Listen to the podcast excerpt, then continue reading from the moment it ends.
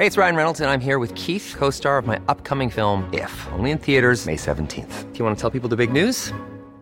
All right, I'll do it. Sign up now and you'll get unlimited for $15 a month in six months of Paramount Plus Essential Plan on us. Mintmobile.com slash switch. Upfront payment of $45 equivalent to $15 per month. Unlimited over 40 gigabytes per month. Face lower speeds. Videos at 480p. Active Mint customers by 531.24 get six months of Paramount Plus Essential Plan. Auto renews after six months. Offer ends May 31st, 2024. Separate Paramount Plus registration required. Terms and conditions apply if rated PG. Ahora inicia A la Una con Salvador García Soto. A la una. Donde la información fluye, el análisis se explica y la radio te acompaña. A la una con Salvador García Soto. A la una. Comenzamos. Aquí seguimos hasta que firmen el contrato colectivo. Aquí estamos. Aquí seguimos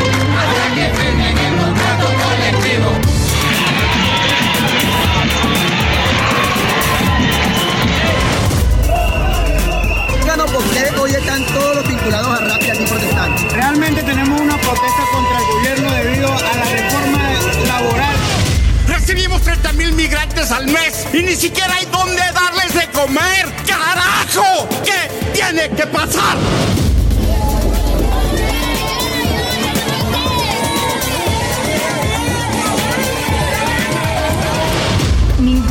De los servidores públicos ni de los policías de seguridad privada realizaron alguna acción para abrirles la puerta a los migrantes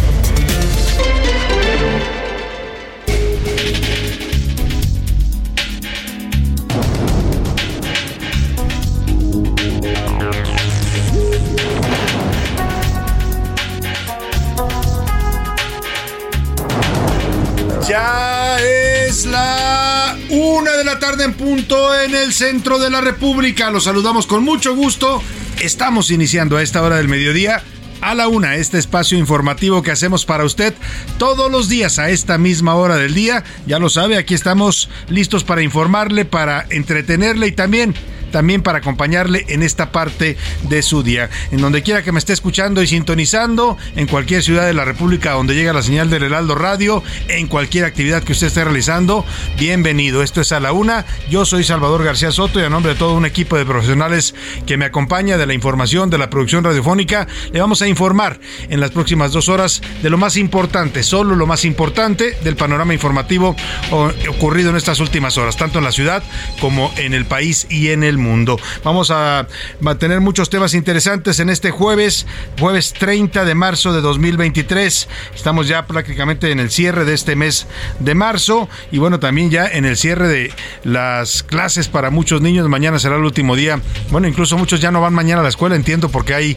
estos viernes de juntas, ¿no? De coordinación de la SEP. O sea, hoy es el último día de clases para muchos pequeños que salen de vacaciones. Así es que, pues ya están contentos por ahí porque se van a ir de vacaciones.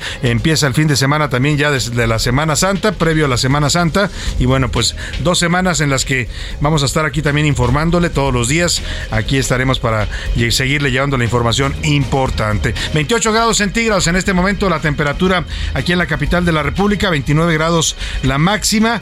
Eh, hoy, hoy es el Día Mundial del Trastorno Bipolar.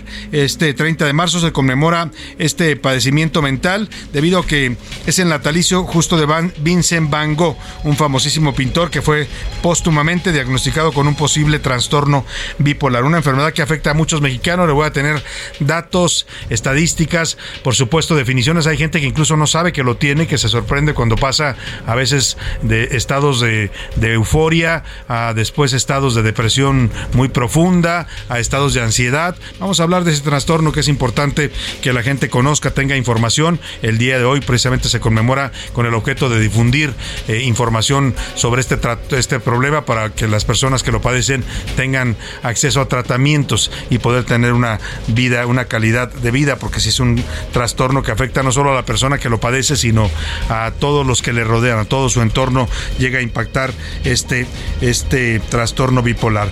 Eh, también tenemos regalos, oiga, este jueves estamos espléndidos, le vamos a regalar boletos para que se vaya a ver, pases dobles para que se vaya a ver a los Pumas que juegan este fin de semana contra el Monterrey. perdóneme, eh, mañana, el, sábado, próximo sábado, sí es el fin de semana, es, pero es Pumas Monterrey femenil. es el sábado en el estadio de Universitario, de Ciudad Universitaria. Más adelante le daré la dinámica para que se vaya a ver a las jugadoras de los Pumas enfrentándose a las campeonas, son las campeonas actuales de la liga, las de Monterrey, si no me equivoco, son de los equipos más fuertes también en la Liga Femenil MX. Oiga, y Vamos a los temas que le tenemos preparados, pero antes saludo con gusto a toda la República que nos sintoniza, a todas las ciudades a donde llega la señal del Heraldo Radio, desde Monterrey, Nuevo León, hasta Guadalajara, Jalisco. Estamos también en Tampico, Tamaulipas, en la comarca lagunera, también en Oaxaca capital y en la zona del istmo de Tehuantepec, ahí en Oaxaca. También saludamos a toda la gente que nos escucha en Tuxtla Gutiérrez, Chiapas, en en Chilpancingo Guerrero, también en Yucatán, allá en Mérida, Yucatán. A todos les mandamos saludos afectuosos, igual que a la gente que nos sintoniza allá, más allá de las fronteras de nuestro país, en el territorio de la Unión Americana. Muchos saludos para todos ellos en las ciudades de McAllen, de Brownsville, de San Antonio y de Huntsville, estas cuatro ciudades en el estado de Texas, el llamado estado de la estrella solitaria. Y más arriba, en Illinois, en este gran estado también del norte de los Estados Unidos, allá en la zona de los grandes Lagos. Saludamos a la ciudad de Chicago. En Nerville, Chicago, suena la señal del Heraldo Radio.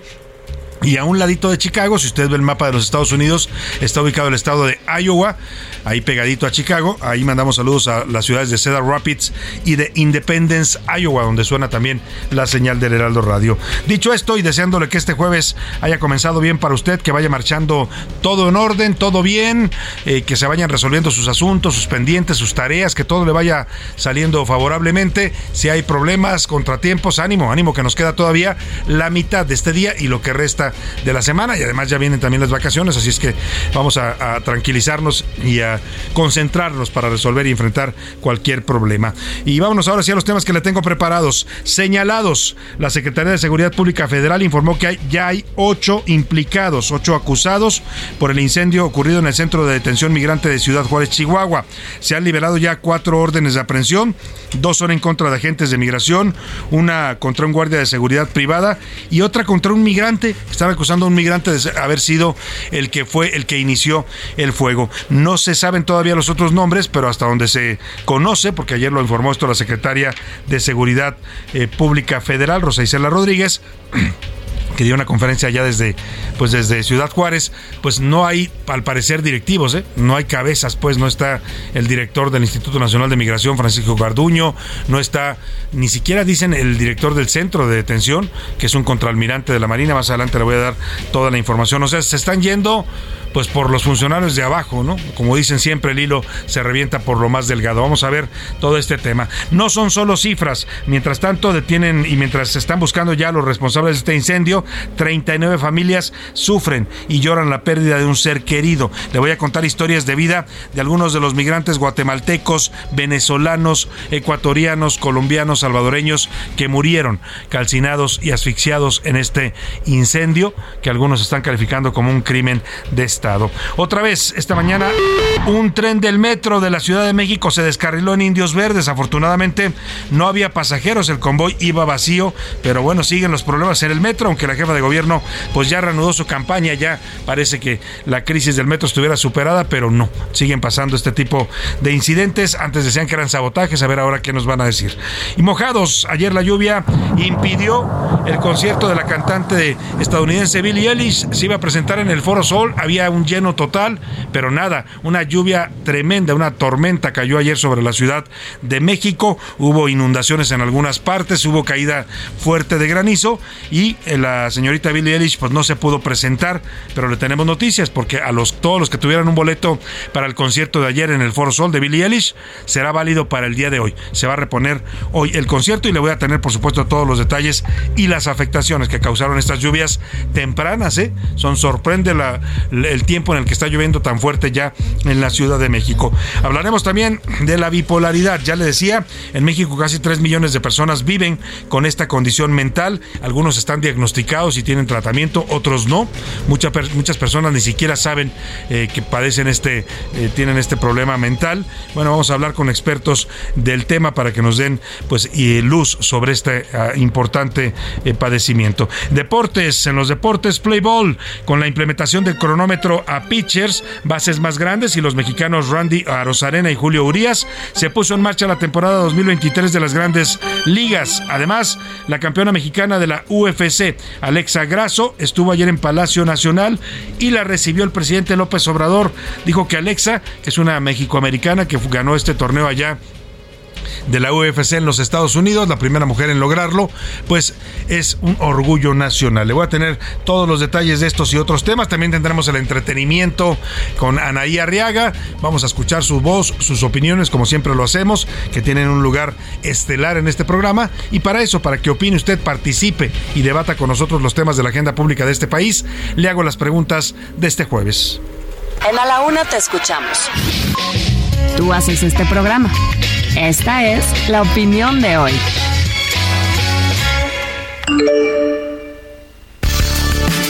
Y en las preguntas de este jueves hay temas interesantes para comentar, para opinar, para debatir, para que usted nos diga lo que piensa de estos asuntos. Siempre es importante estar pues al pendiente de lo que está pasando en la vida pública de este país y también tener una opinión, ¿no? Porque es importante estar informados, pero al mismo tiempo también tomar opiniones sobre temas que nos incumben y nos afectan en muchos casos. La primera pregunta tiene que ver con esta pues esta tragedia ocurrida ya en el centro de, de, migración de Ciudad Juárez, estas 39 personas que murieron por pues por un, abandono del gobierno, se le puede llamar de otra forma. Los quisieron acusar de que, ellos, de que ellos tuvieron la culpa porque iniciaron el incendio, pero hoy sabemos por los videos que circularon, y ya lo reconoció el propio presidente, pues que hay responsabilidad de funcionarios del Instituto Nacional de Migración, de los propios migrantes que iniciaron el fuego, pues de los que están siendo ya acusados. Ocho personas en total, hasta donde se sabe, son, son simplemente dos agentes de migración un guardia de seguridad privada y un migrante al que acusan de haber iniciado el fuego. No han, no han dicho todavía contra quiénes son las otros, otras cuatro órdenes de aprehensión que anunció ayer la secretaria Rosa Isela, pero hasta donde se ve ahorita no hay cabezas, ¿eh? no hay altos mandos de migración que estén siendo acusados por esta tragedia. Me parece que el gobierno de López Obrador, que ofrece que no habrá impunidad y que habrá justicia, se está quedando corto. Yo le quiero preguntar, ¿usted cree que con esta detención, estas detenciones hasta ahora de los que sabemos, estos agentes de este guardia de seguridad privada y el migrante al que están acusando sería suficiente para castigar la muerte de 39 personas, personas que por cierto estaban bajo el cuidado y la custodia del Estado mexicano. Le doy tres opciones para que me responda. No, deben de correr altos mandos, incluido el director del Instituto Nacional de Migración. Sí, son suficientes estos, ellos son los únicos responsables. O de plano, con chivos expiatorios seguirá la impunidad impunidad, como dice el presidente, pero pues no se ve hasta ahora que vayan a cortar cabezas para una tragedia de esta dimensión.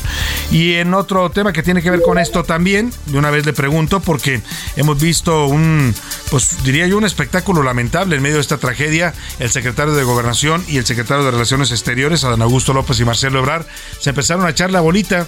Dijo el secretario Adán Augusto en una entrevista que le hizo el periodista Joaquín López Dóriga que la responsabilidad en esta tragedia era de Marcelo Ebrar, porque él era el responsable de la política migratoria según un acuerdo interno del gobierno. Ya le expliqué ayer que se trata de esta, este decreto del presidente López Obrador que creó una comisión intersecretarial en la que efectivamente nombró a Marcelo Ebrar como el titular y el que debía coordinar a todas las dependencias federales para llevar la política migratoria.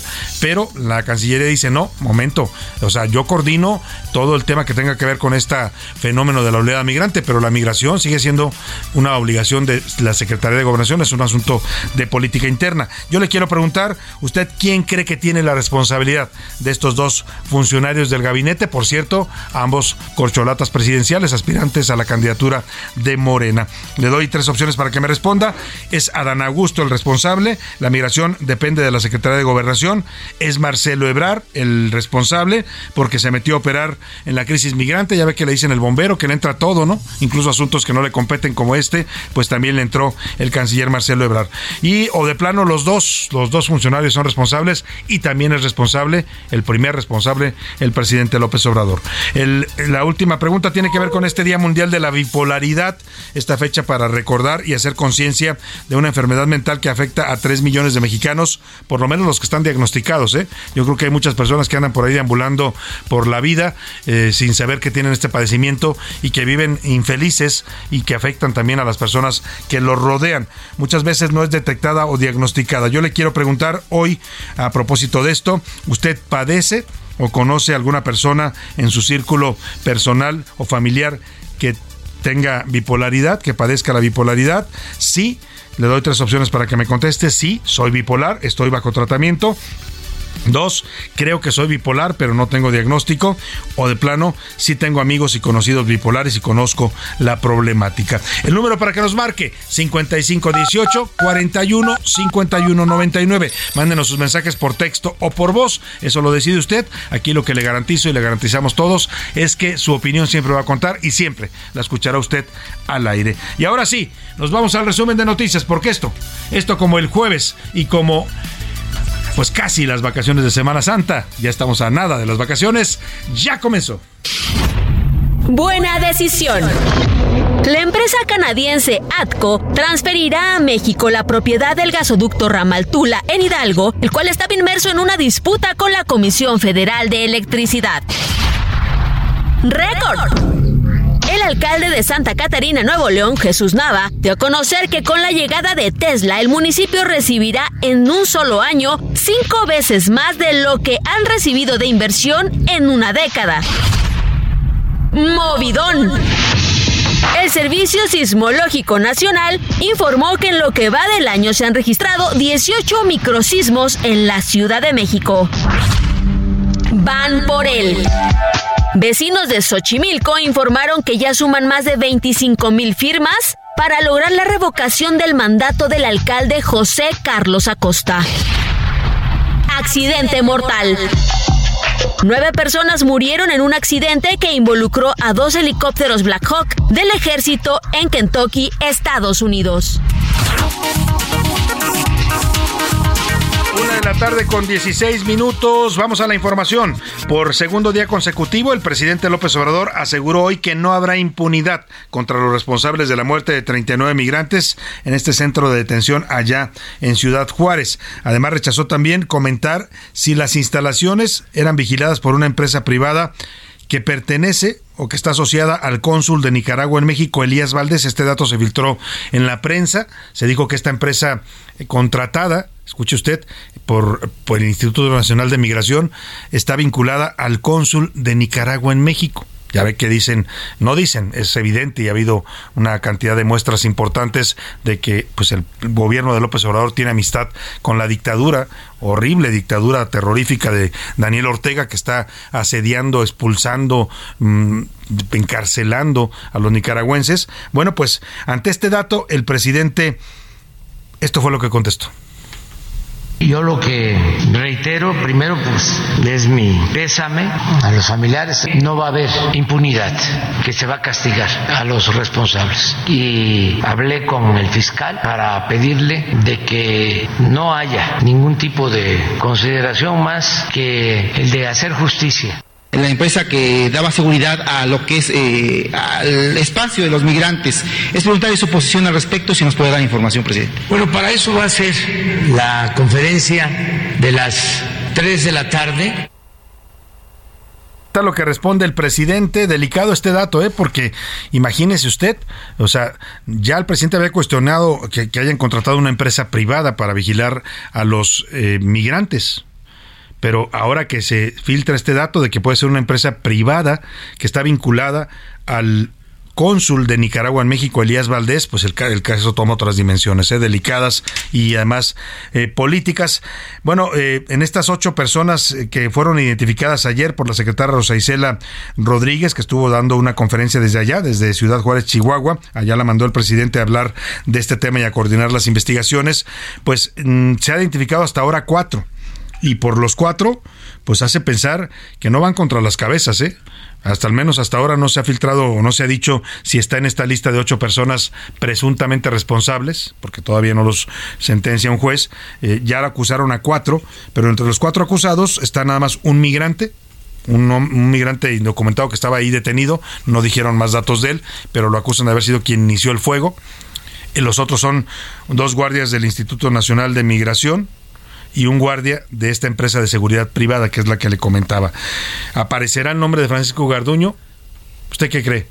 Dicen que es muy amigo y muy cercano al presidente, de mucha confianza. Incluso me decía, porque hemos pedido buscarlo para que nos dé una entrevista, nos dijeron en gobernación, que es donde supuestamente lo coordinan, pues que no, que el señor no habla, que es muy especial y que además pues está muy protegido, que le rinde cuentas directamente al presidente, así nos dijeron, ¿no? Entonces no, sabe, no se sabe si lo vayan a acusar. También está el caso de este contraalmirante, el director del centro de detención donde ocurrió la tragedia, tampoco lo han acusado o por lo menos no lo han informado todavía los medios si va a ser acusado como presunto responsable. Tendría que serlo, ¿eh?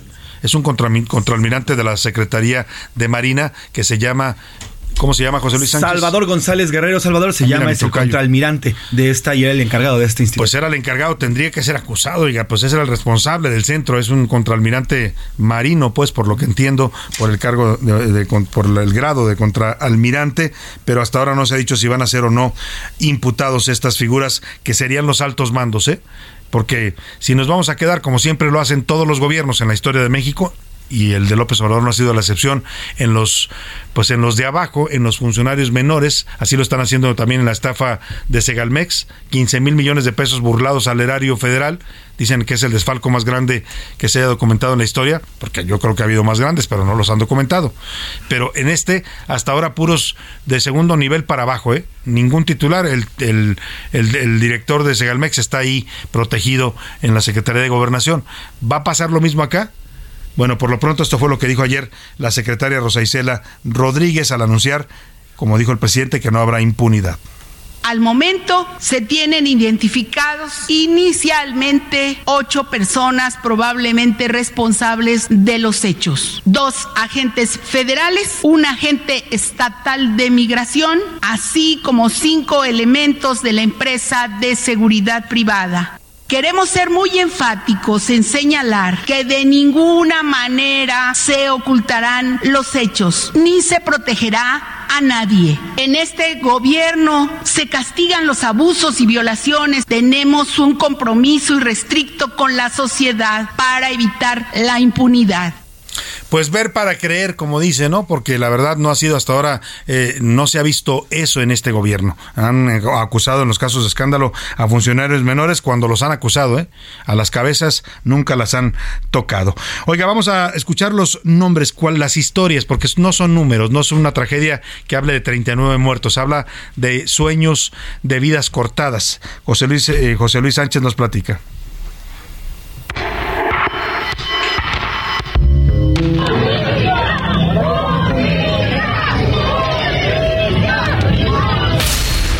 39 no es una cifra, son 39 historias de vida, 39 seres humanos que dejaron atrás todo en búsqueda de una mejora para ellos y sus familias. Expulsados por sus países donde los gobiernos los han arrastrado a la pobreza e inseguridad, los migrantes buscan llegar al sueño prometido. Pero esta vez, 39 hombres solo encontraron la muerte como Joel Alexander, un joven venezolano de 21 años que junto con su primo se embarcaron en la aventura. Joel fue detenido mientras pedía dinero en un crucero en Juárez. Hoy está muerto. Yo lo que necesito es reconocer el cuerpo de él, que alguien diga dónde está. ¿Él es uno de los que murió? Sí. ¿Cómo Él- se llama? Él se llama Joel Alexander Leal Peña. ¿Qué le digo yo a la familia? ¿Qué, qué le digo yo a mi hijo de cuatro años que es mi, mi tío, mi tío?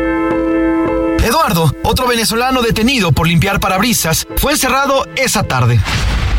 También fue víctima. Su esposa vio cuando fue llevado en una ambulancia. hoy está muerto.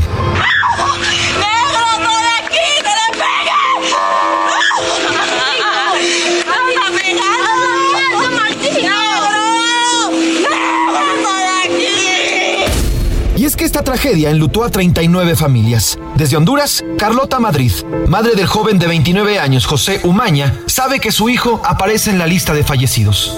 Además, aparece junto a su primo Jesús Adoni y otro amigo llamado Dixon. Los tres buscaban el sueño americano. Así sufre hoy la familia de José Umaña. Todas las cosas de mi hijo, las quejas conmigo, que solo las quejas eran conmigo, todo, mami, mire que es y esto, ay, no.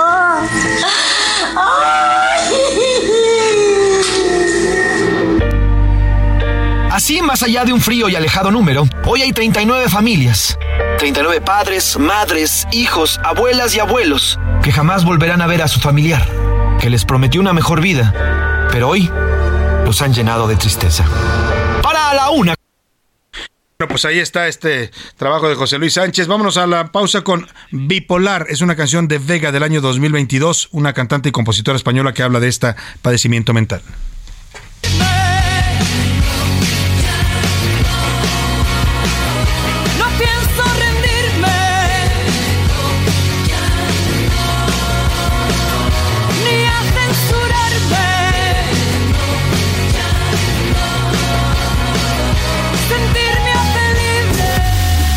En un momento regresamos.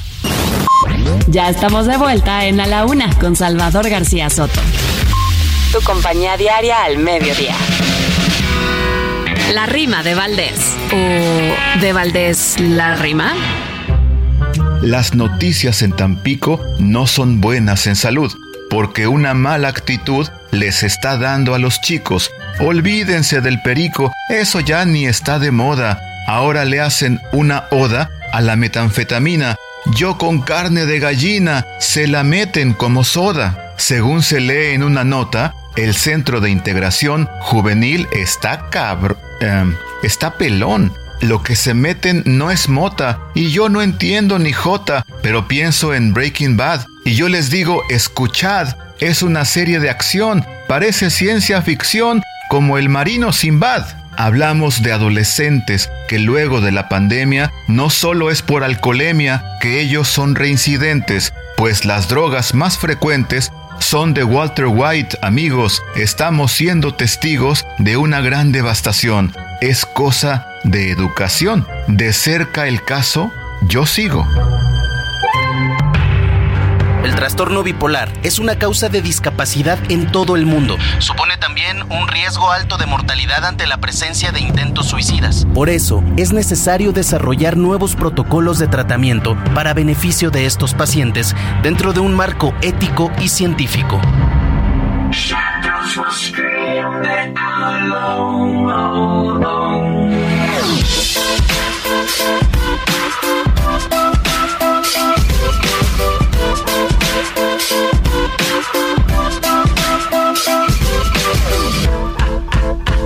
I've got a migraine, and my pain will range from up, down, and sideways. Thank God it's Friday, cause Fridays will always be better than Sundays, cause Sundays are my suicide days. I don't know why they always seem so dismal. Thunderstorms, cloud, snow, and a slight drizzle. Whether it's the weather or the letters by my bed, sometimes death seems better than the migraine in my head. Let it be said what the headache represents. It's me defending in suspense, it's me suspended in a defenseless test, being tested by a ruthless examiner that's represented best by my depressing thoughts.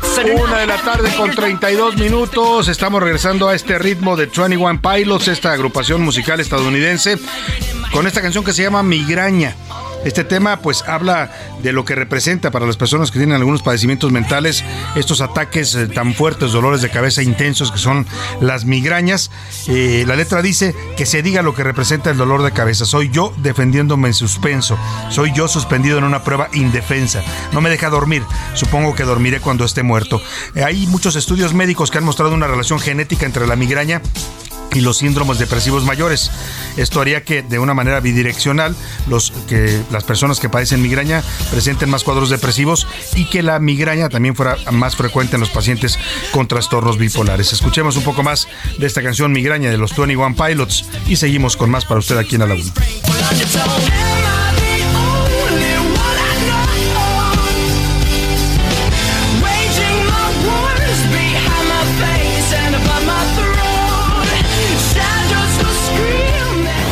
La una, con Salvador García Soto.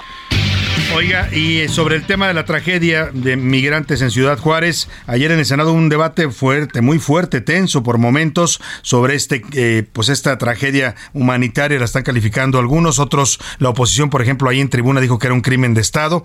Eh, al final pedía la oposición que se citara a comparecer a los secretarios de Gobernación, Adán Augusto López y al secretario de Relaciones Exteriores, Marcelo Ebrar, pero con 41 votos, Morena dijo no, no a que comparezcan estas dos corcholatas presidenciales, los protegió.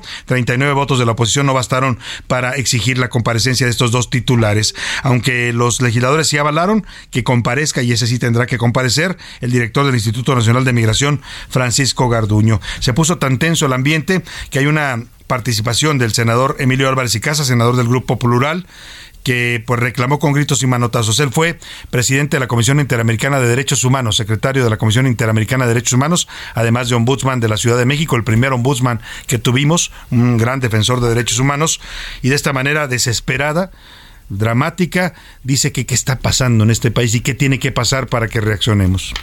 Sistemáticamente se ha dejado pasar, se violan los derechos, se separan a las familias, se maltratan a los migrantes, se les persigue, se les tortura. Eso es un crimen de Estado, carajo. Lo que está pasando es una sistemática violación a los migrantes. ¿Qué les pasa? Lo que pasó realmente es que tratan a los migrantes como delincuentes. Los persiguen en todo el país. Los persiguen, los sacan de hoteles, los sacan de camiones, los persiguen de los centros, los sacan de las plazas. No tienen dónde dormir, no tienen dónde comer. Y encima se arrodilla con Estados Unidos. Recibimos 30 mil migrantes al mes y ni siquiera hay dónde darles de comer. ¡Carajo! ¿Qué tiene que pasar? Pues ahí lo dejo, la pregunta que lanza Emilio Ebrard y Casa, senador de la República, exsecretario general de la Comisión Interamericana de Derechos Humanos, sabe de lo que habla. ¿Qué tiene que pasar? Híjole, y el carajo que repite dos veces, de verdad es que sí es doloroso lo que pasó, es desesperante y lo que dice tiene mucha, mucha razón. Se instauró en México una política persecutoria la Guardia Nacional persiguiendo migrantes, deteniéndolos, llevándolos a centros de detención, porque así lo acordamos con Estados Unidos, así lo acordó el canciller Marcelo Ebrard, aceptamos ese trato, 30 mil migrantes que nos mandan, ¿y dónde los metemos?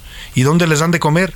¿Y con qué recursos México va a enfrentar esta problemática? Es parte de lo que cuestiona Álvarez y Casa. Por su parte, el senador Gustavo Madero, también senador del Grupo Plural, dijo que lo sucedido allá en Ciudad Juárez es una tragedia humanitaria. Debemos de proponer cosas que modifiquen la realidad y no meros exhortos. ¿Qué dice el exhorto que nos proponen? Que el gobierno haga la chamba. ¿A eso se atreve este Senado? ¡Qué audacia! ¿Esto es lo que están proponiendo? ¡Qué huevotes! ¡Qué vergüenza! Pues qué vergüenza, dice el senador Gustavo Madero. También hubo un enfrentamiento en esta sesión de ayer entre la senadora panista Lili Telles y el presidente del Senado, el moronista Alejandro Armenta. El, el presidente de la mesa lo interrumpió a la senadora panista cuando ella hablaba en la tribuna y le pidió que se dirigiera con respeto, pero ella lo acusó de aprovechar su posición. Así los dimes y diretes ayer en esta sesión. Nadie de ustedes hoy renunció a Morena porque no tienen dignidad. Están pisoteando los 39 cadáveres para salvar su próximo hueso político. Bola de sinvergüenzas. Antes de tratarlos como criminales. Son ellos los que han operado bajo un decreto ilegal. Permítame, senadora Lili Telles. Le... Espere su turno para hacerme la pregunta. no le acepto que me interrumpa. Le pido que me respete, senadora. Le pido respete que me respete. mi participación. No se aceptan comentarios. No, yo voy a seguir haciendo uso de la palabra porque estoy en mi derecho. Abusando y porque en ese es el presidente. Quiero Por eso abusa. Quiero manifestarle Respete mi tiempo. Esta es mi tribuna. Un Respéteme. se comentó Usted no tiene derecho a hablar hasta su turno, por más que sea el presidente del Senado. no sea cobarde, Alejandro. Mantenga, se mantenga serena. Le suplico Yo que me se mantengo mantenga como está el pueblo de México. quiero decirle, indignado, quiero decirle a esta asamblea- horrorizado. Bueno, pues así, ese fue el tono ayer en la sesión.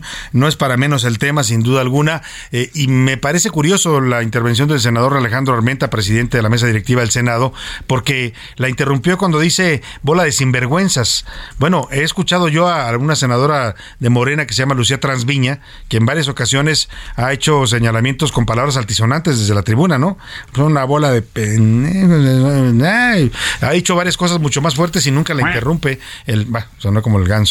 Eh, eh, nunca la interrumpe el senador Armenta, ¿no? Y curiosamente con Lili se puso sensible y la interrumpió. Y ahí escuchó usted el eh, pues el escarceo verbal que se aventaron ambos. Por cierto, la Comisión Nacional de Derechos Humanos advirtió en un informe que el, hay un alto número de quejas contra el Instituto Nacional de Migración por su trato a los migrantes. Aumentaron las quejas, escuche usted, en 199.8%, casi 200% en 2022. Pues cómo no van a pasar estas tragedias, ¿no? Si nadie está atendiendo esta problemática. El informe especial de la CNDH titulado Situación de las estaciones migratorias en México hacia un nuevo modelo alternativo a la detención eh, expone que los migrantes detenidos en México, en esos albergues, entre comillas, porque así los llamó el presidente, hoy sabemos que son más bien cárceles, son víctimas de diversos abusos como lesiones, tortura, agresiones sexuales y extorsión a ellos y a sus familiares.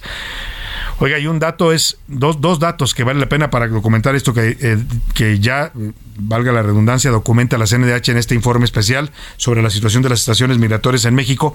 Una, Francisco Garduño, el actual titular del Instituto Nacional de Migración, que le decía yo, es muy cercano al presidente López Obrador, fue director de las cárceles en la Ciudad de México cuando el presidente era el jefe de gobierno, o sea, cuidaba las cárceles, para que me entienda.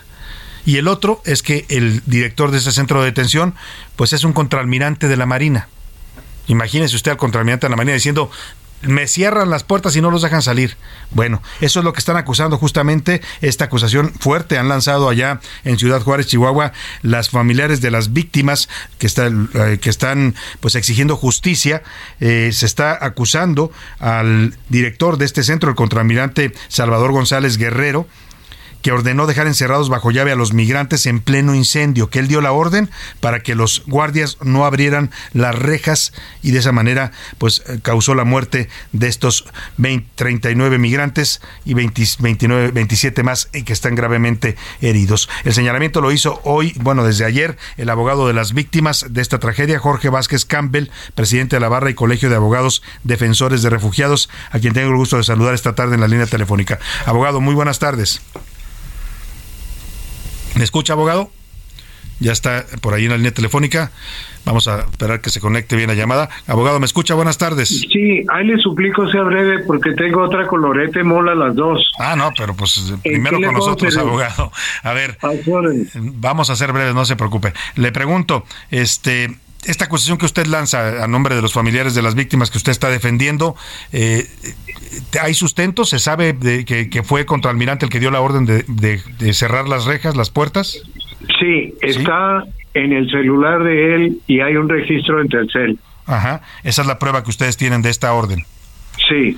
Ahora, eh, ¿qué están pidiendo los familiares de las víctimas con base en esto? Mira, yo no estoy representando a las familias. Mi queja y mi, mi reclamación es a nombre de la Barra y Colegio de Abogados por todos los inmigrantes del país. Por todos. ujú. Porque los están extorsionando, los están obligando a no aceptar amparos, les están cobrando 500 dólares por salida, sobre todo en Ciudad Juárez, por parte, lo hacía Roberto Gaitán Saucedo, Daniel Goray, Salvador González, José Guillermo Reynoso, y en Janos lo estaba haciendo Karina Guadalupe Hernández y Leticia Magallanes Contreras. Están vendiendo las salidas extendidas. Claro. Ahora, eh, todo esto usted lo ha denunciado públicamente, abogado. ¿Va a haber también denuncias eh, judiciales eh, sobre estas acusaciones? Mira, la fiscalía ya tiene la evidencia, ya tiene la denuncia y ya tiene señaladas las pruebas. Ahorita en la mañana salieron ocho órdenes de aprehensión contra chivos expiatorios que eran empleados que estaban en el momento en la estación. E, en estas ocho órdenes no se ubica al contraalmirante Salvador eh, eh, Salvador González. No nos dicen. No, no han informado. No, pues son órdenes de aprehensión, no, no te dan información pública. Claro, porque se sabe ya de cuatro, o sea, se sabe quiénes son, dos guardias de migración. ya son, perdón, ya son ocho órdenes de aprehensión. Sí, ocho, pero digo, ya identificó la propia autoridad a cuatro, dice que dos son guardias de migración, uno un guardia de una empresa privada de seguridad y el otro sería el migrante que según dicen ellos eh, eh, inició el fuego. ¿Usted cree que entre los otros cuatro que no han revelado pudiera estar y, o debiera estar el contraalmirante Salvador González Guerrero? Debe de estar. Ajá. Y, según el, eh, la barra de abogados que usted representa que está defendiendo los derechos de los refugiados, también se debería llegar el tema hasta ahí, hasta el director del centro, o habría responsabilidad más arriba en el director del Instituto Nacional de Migración. El responsable es el comisionado del Instituto Nacional de Gobernación, eh, Francisco Garduño. ¿Él tendría que ser acusado también? No, es que no tienes idea. En la Ciudad de México eh, llegan detenidos, le pasan los nombres y, los teléfonos de los familiares para que un despacho de abogados se contacte con ellos, les ofrecen a cambio de mil dólares eh, liberarlos en 24 horas.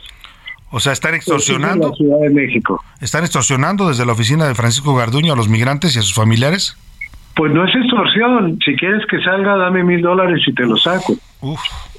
Eso es, es, delicado, abogado. ¿Hay, ¿Habría pruebas de eso también? ¿Usted lo, lo presentaría como, como denuncia pública? Ya hay una investigación de la PGR de hace un mes. Llegaron cuatro camionetas a hacer una auditoría en la estación de... porque fue tan, tan grave que muchos abogados migrata, de, migrantes metieron la denuncia y pidieron la ayuda. Entonces, allá en el Distrito Federal ya traen una, una mega investigación.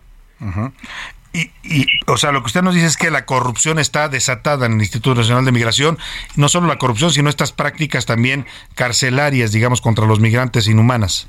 Pues, es que es una fortuna la que están ganando. Sí. Con base en estos cobros.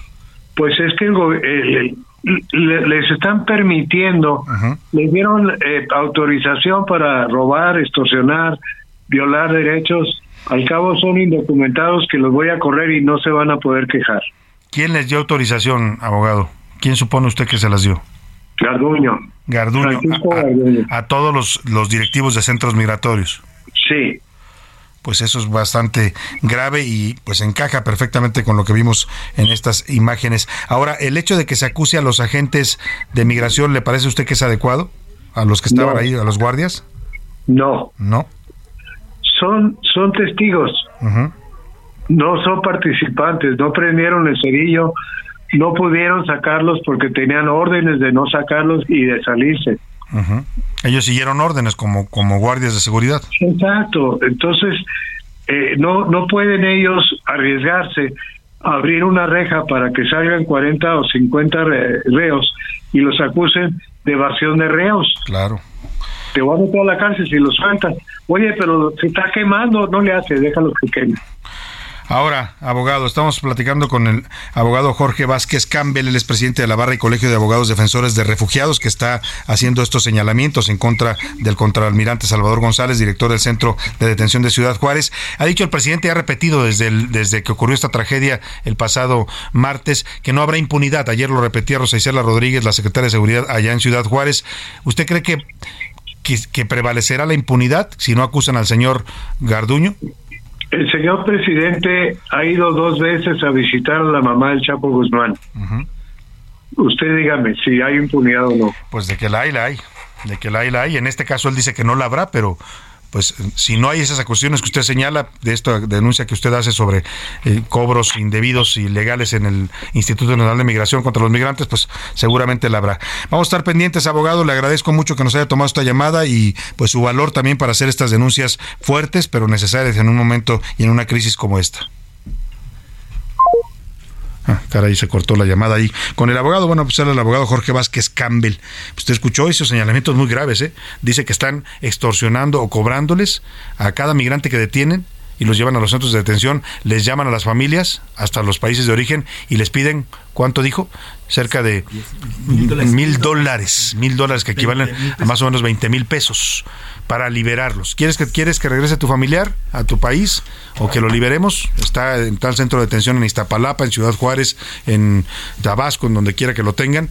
Si quieres que regrese, eso lo dijo el abogado, no lo estoy diciendo yo, estoy repitiendo sus palabras, entonces me tienes que pagar mil dólares. Deposítame y te libero a tu migrante. Delicadísima la acusación que hace el abogado Jorge Vázquez Campbell. Estaremos atentos para ver pues si hay o no impunidad, como lo dijo él, aunque él da por sentado que la habrá.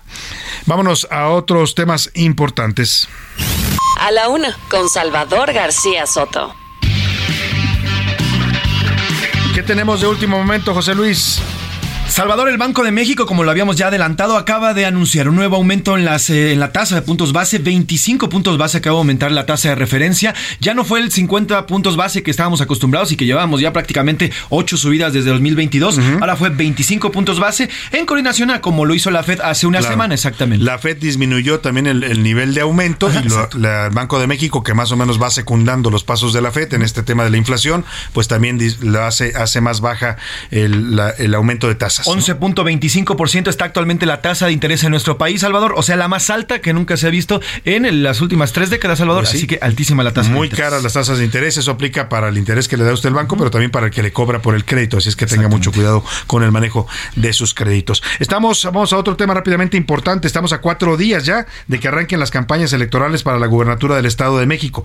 Van a iniciar el próximo eh, domingo. domingo 2 de abril eh, y primero de abril, no, eh, inician el lunes, perdón, el lunes 2 de abril y van a terminar el 31 de mayo. Es una elección que está, pues tiene todos los reflectores por lo que representa el Estado de México, por su tamaño, por su dimensión electoral y por la disputa que se está viviendo entre Morena y la alianza opositora para, pues, ver quién se queda con este importante estado. Vamos a hablar precisamente del proceso electoral que va a arrancar ya formal, bueno, el proceso arrancó, lo que van a arrancar son las campañas el próximo lunes. Saludo con gusto a la doctora Amalia Pulido Gómez, consejera presidente del Instituto Electoral del Estado de México. ¿Cómo está, doctora? Qué gusto saludarla. Buenas tardes.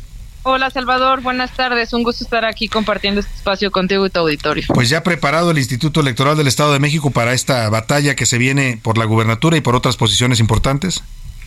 Así es, en el caso del Estado de México solo estaremos renovando la gubernatura.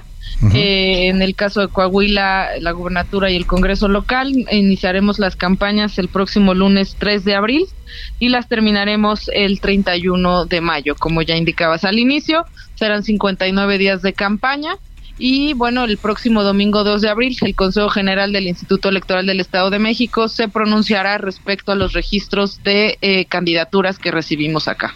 Hasta ahora el proceso que entiendo empezó desde el pasado mes de enero. Doctora, ¿cómo lo, cómo evaluó usted? ¿Ha sido un proceso tranquilo? ¿Ha habido sobresaltos? ¿Ha, ¿Tantas amonestaciones ha tenido que hacer la autoridad electoral? Ha sido un proceso tranquilo, claro que hay, hemos recibido quejas y denuncias en este instituto, hasta el día de hoy hemos recibido un total de 143 quejas, sin embargo, eh, pues desde aquí, desde el instituto, vislumbramos un proceso electoral en paz, se firmaron acuerdos por la integridad electoral, ya haciendo un llamado a todos los actores políticos a respetar las reglas del juego.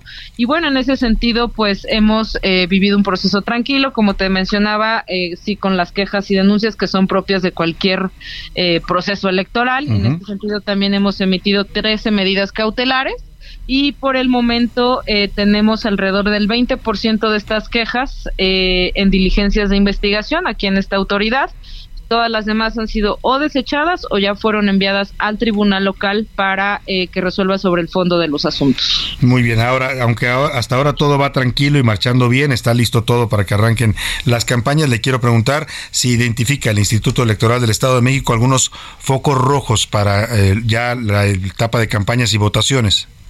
Bueno, como bien sabes, el tema de la violencia política electoral no es exclusiva del Estado de México, es un fenómeno nacional. Desde aquí estamos haciendo mapas de riesgo a la vez de protocolos de seguridad para que las candidaturas, sus equipos, así como los funcionarios y funcionarias electorales en todo momento encuentren condiciones de seguridad.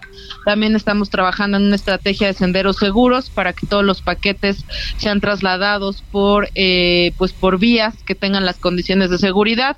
Hay algunas zonas, eh, pues sí, que tienen por la propia incidencia delictiva y las propias dinámicas criminales, eh, pues algunos algún tipo de probabilidad de que pudiera existir algún evento. Sin embargo, bueno, pues estamos previendo y tratando de mitigar estos riesgos. Supongo que se refiere en esta parte de la incidencia delictiva, sobre todo el crimen organizado, al sur del Estado de México. Así es, eh, hay algunas regiones en el sur del estado, así como en el oriente del estado. Sin embargo, nuestro principal objetivo es que cualquier mexiquense, cualquiera mexiquense puedan votar en paz el próximo domingo 4 de junio y que se instalen las 20.502 casillas que tenemos ya previstas. Este ambiente de polarización que afecta pues no solo al Estado de México, también es un fenómeno nacional, preocupa a las autoridades, cree que haya pues una campaña de descalificaciones por parte de los candidatos o los equipos de campaña. Hasta el momento no lo, no lo vemos así. eh, como tú bien sabes, se vislumbra que habrá dos candidatas, dos Sí. candidatas mujeres. Hemos visto un ánimo más bien de proveer a la ciudadanía con propuestas, eh, con plataformas. Esperemos que así se, se mantengan. La polarización pues es propia del, del, del sistema político y bueno, pues más en esta elección que solo habrá dos, dos opciones. Sin embargo, bueno, pues lo que lo que desde esta autoridad estamos eh, promoviendo es que sean propuestas que, que beneficien al debate público. Finalmente, ¿qué mensaje le daría a la doctora Amalia Pulido Gómez, consejera presidenta del Instituto Electoral del Estado de México, a todos los habitantes de este estado para que pues confíen en el proceso que arrancarán campañas el próximo lunes?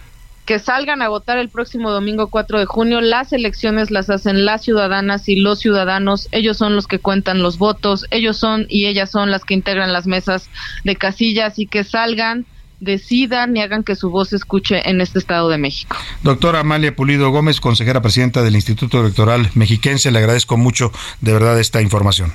Gracias a ti, Salvador. Muchas gracias, todo el éxito en este proceso, que salga todo bien, como bien dice la doctora, pues que prevalezca eso, la propuesta, ¿no? Las, las propuestas y no las diatribas, y que haya una elección pacífica y tranquila con todos sus aseguros. Ya hablaba ella de los riesgos de violencia en algunas zonas del Estado. Me voy a la pausa y regreso con más para usted a la segunda hora de A la Una. Información útil y análisis puntual. En un momento regresamos. Ya estamos de vuelta en A la Una con Salvador García Soto. Tu compañía diaria al mediodía. ¿Viajas por carretera? Consulta la cuenta de Twitter Guardia Nacional Carreteras. En arroba gn-carreteras podrás revisar en tiempo real si hay accidentes o bloqueos, así como las condiciones del tránsito vehicular en las carreteras federales. Esta información evitará que te quedes atrapado y te ofrecerá posibles alternativas para completar tus viajes. Consulta arroba gn-carreteras y viaja seguro por las carreteras federales del país. Heraldo Media Group. Actualmente se reconocen dos tipos principales en el trastorno bipolar. El tipo 1, donde están presentes los episodios de manía como en la descripción típica de los antiguos libros de texto, y el tipo 2, donde predominan los episodios depresivos y la sintomatología de manía es poco frecuente o de duración muy breve. I got no excuses for all of these goodbyes. Call me when it's over, cause I'm dying inside. Wake me when the shakes are gone and the cold sweats disappear. Call me when it's over and myself has reappeared. I don't know, I don't know, I don't know, I don't know why. I do it every, every, every time. It's only when I'm lonely. Sometimes I just wanna cave and I don't wanna fight. I try and I try and I try and I try and I try. Just hold me. I'm lonely. Mama, I'm so sorry. I'm not sober anymore. And Daddy, please forgive me for the drink spilled on the floor. To the ones who never left me, we've been down this road before. I'm so sorry.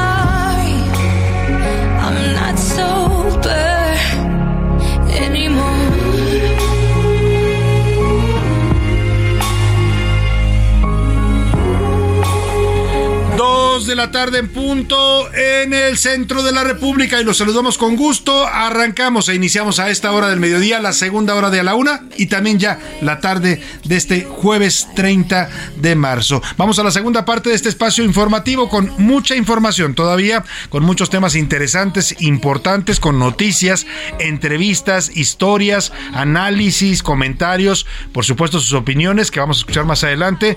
Y bueno, hemos arrancado esta segunda hora con esta canción fuerte la letra, habla se llama Sobria, es de Demi Lovato, una canción de 2018. Esta cantante estadounidense expresa en esta canción en este tema su desorden de bipolaridad. Lo dio a conocer al mundo y también problemas de alcoholismo que ha enfrentado. Dice la letra, trato, trato, trato de evitarlo, pero no puedo.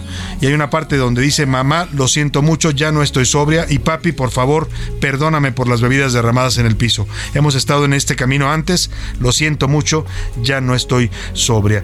Habla de pues la problemática que ella ha enfrentado personalmente y trata pues de compartirlo con el mundo y también de entender a las personas que padecen de la bipolaridad. Cuando ella hizo públicas estas eh, adicciones y estos problemas de bipolaridad, pues eh, tuvo que cancelar algunas giras o proyectos que tenía en puerta. Mucha de su popularidad se vino abajo. Tiene una gran voz, usted la escucha, es toda una promesa de la música. Lamentablemente, pues este trastorno mental y sus problemas de adicciones han interrumpido y le han dado altibajas en su carrera. Escuchemos un poco más de Sobria con Demi Lovato en este Día Mundial de la Bipolaridad.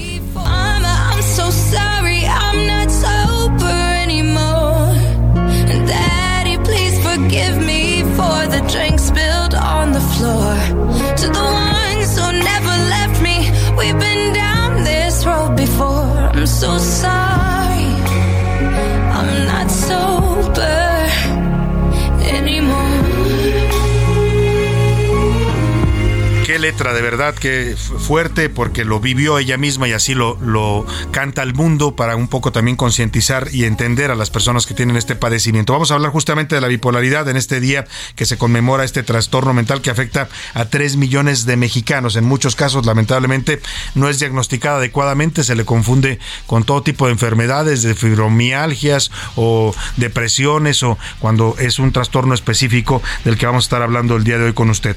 La Suprema Corte de Justicia le voy a contar también, rechazó, escuche usted, esto es importante, si usted es pensionado, los bancos no le van a poder cobrar deudas que usted tenga con el banco de cualquier tipo sean de comisiones o sean pagos que no hizo, no se las van a poder descontar de su pensión cuando se la depositen en el banco. Esto lo determinó ayer la Suprema Corte luego de la queja de un adulto mayor que justamente denunció eso, que el banco le había descontado dinero de su pensión por un adeudo que tenía. La primera sala de la Suprema Corte dijo que esto afecta al derecho al salario y a la seguridad social. Es un tema importante que le voy a explicar más adelante. También hablaremos sobre lo ocurrido ayer en Veracruz, este hecho bochornoso, lamentable y también indignante de este regidor eh, morenista del ayuntamiento y el cabildo de Veracruz, del municipio de Veracruz, del puerto de Veracruz, el morenista Sebastián Cano, que es acusado al menos por 16 mujeres de acoso incluso de violación, de abuso sexual. Allí hasta una jovencita de 13 años que lo acusa de haberla violentado, tiene ya denuncias interpuestas ante el Ministerio Público y eso ocasionó que el pasado mm, martes en la sesión de Cabildo las mujeres regidoras se levantaran y abandonaran la sesión en protesta porque dijeron no podemos convivir con un presunto violador. Le voy a contar también de lo ocurrido ayer en el Foro Sol. La estadounidense Billie Ellis tuvo que suspender su concierto por la torrencial lluvia. Le voy a platicar también cómo nos afectó esta lluvia ayer acá en la capital del país, unas lluvias atípicas las que estamos viviendo, diría yo. Y bueno, hacen falta y qué bueno que llueva porque estamos en un estiaje bastante delicado, pero sí nos han también desquiciado un poco porque aquí esta ciudad es tan frágil. La movilidad es tan endeble que si una lluviecita cae, haga de cuenta usted que ya se volvió un caos la Ciudad de México y se inunda, los drenajes son malísimos, entonces en muchas colonias la, el agua empieza a brotar, el agua negra empieza a brotar en cuanto, en cuanto llueve, empieza a brotar de las alcantarillas y es un problema para muchas colonias de la ciudad. Le voy a contar de todo esto, pero antes, antes es momento de escucharlo a usted, de oír su voz, de darle el lugar preponderante que tiene en este espacio y para eso saludo con gusto aquí en la mesa a Laura Mendiola. ¿Cómo estás, Laura? Hola Salvador, un gusto saludarte. Pues sí, precisamente aquí con este tema de las lluvias, que en muchos sí es infraestructura pues vieja, obsoleta. Sí, falta de drenajes Falta- adecuados. Pero también responsabilidad del ciudadano Ah, que claro. sigue tirando basura Los en las calles. cochinotes que tiran basura en la calle, Así que lamentablemente son muchos, Laura, ¿eh? Muchísimos. Es impresionante. En el Valle de México. El fin de semana andaba yo caminando ahí por Coyoacán, que es muy bonito el centro de Coyoacán. Si usted me escucha en, en el interior de la República, un día que venga, desde una vuelta. Tiene unas plazas coloniales hermosas, tiene edificios antiguos. Y está- hay una plaza muy bonita que se llama la Plaza de la Conchita. Así no es. sé si la, la ubicas. Me senté un ratito ahí a leer, pero me- de- hubo un momento que me paré porque estaba El lleno de basura. O sea, mm, botellas, papeles, la gente sucia que tira la basura ahí. De verdad, ¿qué le cuesta a la gente guardarse su basura y cuando hay un bote tirarla? Pero bueno, y esa basura que la gente tire responsablemente las va a dar al drenaje, exactamente. es. Entonces, y luego se le regresa. Es, una, es, es un problema compartido que sí, efectivamente, afecta, por ejemplo, lo que apenas pasó en, en, en Álvaro Obregón, que se Sí. inundaron por aguas negras, que fue una falla en, en, eh, en el sistema presa, de ¿no? presa de Que se- se Tacubaya. ¿no? Pero en muchas de estas cosas, ah, cuando no es la presa, es que se tapa Sí, la coladera, por coladeras. ejemplo, y ahora también ahí mismo en Álvaro Obregón, por andar este haciendo reparaciones en el drenaje, pues ya un trabajador falleció, Uf. otro está lesionado por un deslizamiento de tierra. Qué cosa, y ayer el caos, ¿eh? Para moverse en la ciudad era una cosa terrible, eso de las 6 y 7, 8 de la noche. Bueno, duró el caos hasta las 10 de la noche. José Luis Sánchez, precisamente viste afectado ayer por, esta, por este caos. Salvador García Soto, ¿cómo estás, mi lado? Bonito jueves. Sí, ayer yo vivo cerca de viaducto, entonces el camino normal hacia este Foro Sol es el viaducto, es uno de los principales problemas para llegar. Bueno, te imaginarás Colapsado. la lluvia, bueno, colapsado, Colapsado. totalmente. Colapsado. Es un tramo que de 4 kilómetros de aquí a a donde Sí, vivo. porque ¿Cuánto además hiciste? el hora desnivel de 420. viaducto se inunda. Se inunda. Se inunda. Sí, porque no tiene, no tiene sistema de drenaje. Oye, y la otra es el granizo, que dicen que cayó mucho granizo también sí. en algunas zonas de la ciudad, En ¿no? la- sobre todo en la zona norte y, y también cayó bastante granizo ahí en la zona donde está el Foro Sol también. Bueno, También. ahorita vamos a tener la crónica porque sí les llovió en serio. Sí. Oye, Salvador, y antes que nada les quiero recordar, acuérdense, mañana vence, luego no digan, se lo estamos recordando porque es importante. Mañana vence el eh, ya el término Refrendo. para el refrendo vehicular aquí en la Ciudad de México. De la tenencia vehicular. tenencia si usted no ha pagado su tenencia, le queda hasta mañana, porque si no la paga, ya los intereses moratorios van a ser, los recargos van a ser muy altos. Y rápidamente vamos a regalar boletos, vamos a regalar boletos para el partido de Pumas femenil contra Monterrey. José Luis Sánchez, ¿dónde y cómo, dónde, cómo y cuándo? Es el, el próximo sábado, primero de abril, se estrena abril con este partidazo entre las Pumas y las Rayadas de Monterrey. Eh, A, la una- a las 12 del mediodía, el primero de abril en el Estadio Universitario, Salvador. Ojo, y la próxima semana le tengo para el Pumas eh, San Luis. San Luis, que esa es el- la liga eh, varonil, digamos, ¿no? Pero es hasta la próxima semana, se los voy a dar, es el próximo 9 de febrero el partido. Por ahora vamos a regalarle la liga femenil y la pregunta para que se lleven estos boletos es, Laura, No, se lo dejamos a Pepe. a ver, venga. A ver, los Pumas están por estrenar un nuevo director técnico. Ah. están por estrenar un nuevo director. Ya lo técnico. anunciaron. Ya lo Aquí lo- anunciaron. aquí lo dijo ya está prácticamente es un hecho. Que nos digan quién sería el nuevo director técnico de los Pumas. Es más, hasta les voy a dar una ayudadita, ¿no? Ahí para que vean que somos barcos. Es argentino, nada más con eso le digo. Ya lo demás nos dice usted el nombre, 5518 41 51 99 y se lleva estos pases dobles para ir a ver mañana este, par- eh, perdón, el sábado, eh, a mediodía este partido de Pumas contra Monterrey en la Liga Femenil. Dicho esto, es momento de preguntar en este espacio, ¿qué dice el público? Muchos mensajes, Salvador, y como siempre los recibimos con muchísimo cariño. Gracias de verdad por escribirnos. Nos dicen por acá, oigan, nada es suficiente. Como siempre en este país, ahogado el niño, tapado el pozo. Sin estar a favor de ningún partido, pero siento que se está eh, armando tal vez algo para afectar al presidente. ¿Será así, Salvador? ¿O de verdad si hubo un tema de descuido? Saludos, Salvador. No, bueno, pues mire, si me pregunta mi opinión, yo, yo creo que más que, por supuesto que el presidente está siendo cuestionado, pues es el responsable de las instituciones del país, pero por supuesto que hubo un descuido. A ver, primero los migrantes estaban encarcelados. No hay razón para que los tengan encarcelados. O sea, están detenidos, sí, se les detiene por, por su condición migratoria, pero no en una cárcel como la que se ve ahí. Y segundo, eh, está bien, ellos protestan y provocan el fuego. Eso está, eso es una forma de protestar, pues eh, puede uno estar de acuerdo o no. Lo grave aquí y donde hay responsabilidad del Estado, del Estado, eh, ojo, yo no estoy diciendo el presidente del Estado, el presidente encabeza el poder ejecutivo del Estado mexicano, eh, pues es en que no, no les abrieron la puerta cuando empieza el incendio. O sea, cuando el incendio se sale de control, la protesta sale de control, lo lógico es que hubieran abierto las puertas y hubieran evacuado a los migrantes. Ya después averiguaban quién había iniciado el fuego y, y todo esto. Pero lo que se ve en los videos es que, la- y lo que denunciaba el abogado con el que conversamos hace un rato, de esta barra de abogados que defienden a los migrantes, pues es que la orden de no abrir la reja la dio el, el director del centro de detención, este contraalmirante Salvador eh, pues esa, González González Guerrero. Eso es lo grave, pues si los dejaron morir, es como si usted eh, está en una pues in- insisto, yo comparo este asunto con el de la guardería ABC porque es más o menos similar. Los, los bebés en aquella ocasión estaban bajo la custodia del, esta- del Estado porque era una guardería del IMSS Bienestar. Bueno, no, perdón, no se llamaba IMSS Bienestar. IMSS. Nada este, más era IMSS, eh, bueno, el Seguro Popular, formaban parte Seguro del Seguro Popular, pero eran del IMSS, pues eran guarderías concesionadas del IMSS.